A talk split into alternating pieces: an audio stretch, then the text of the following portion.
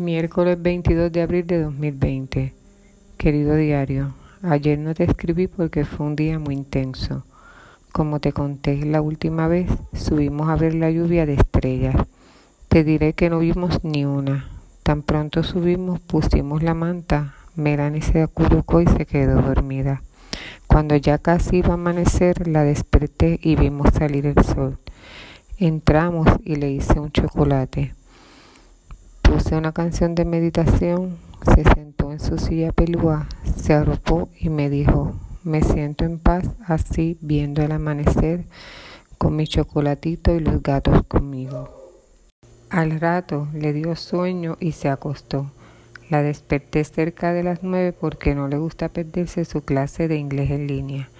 El día la pasamos aprendiendo en unos talleres que estamos tomando esta semana del Colegio de Médicos Veterinarios, ya que es un tema buenísimo para nuestros proyectos con los animales.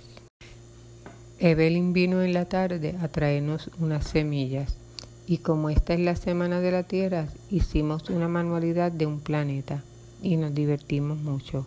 Ya hoy continuamos sembrando, trasplantamos la lechuga y sembramos las semillas que trajo Evelyn.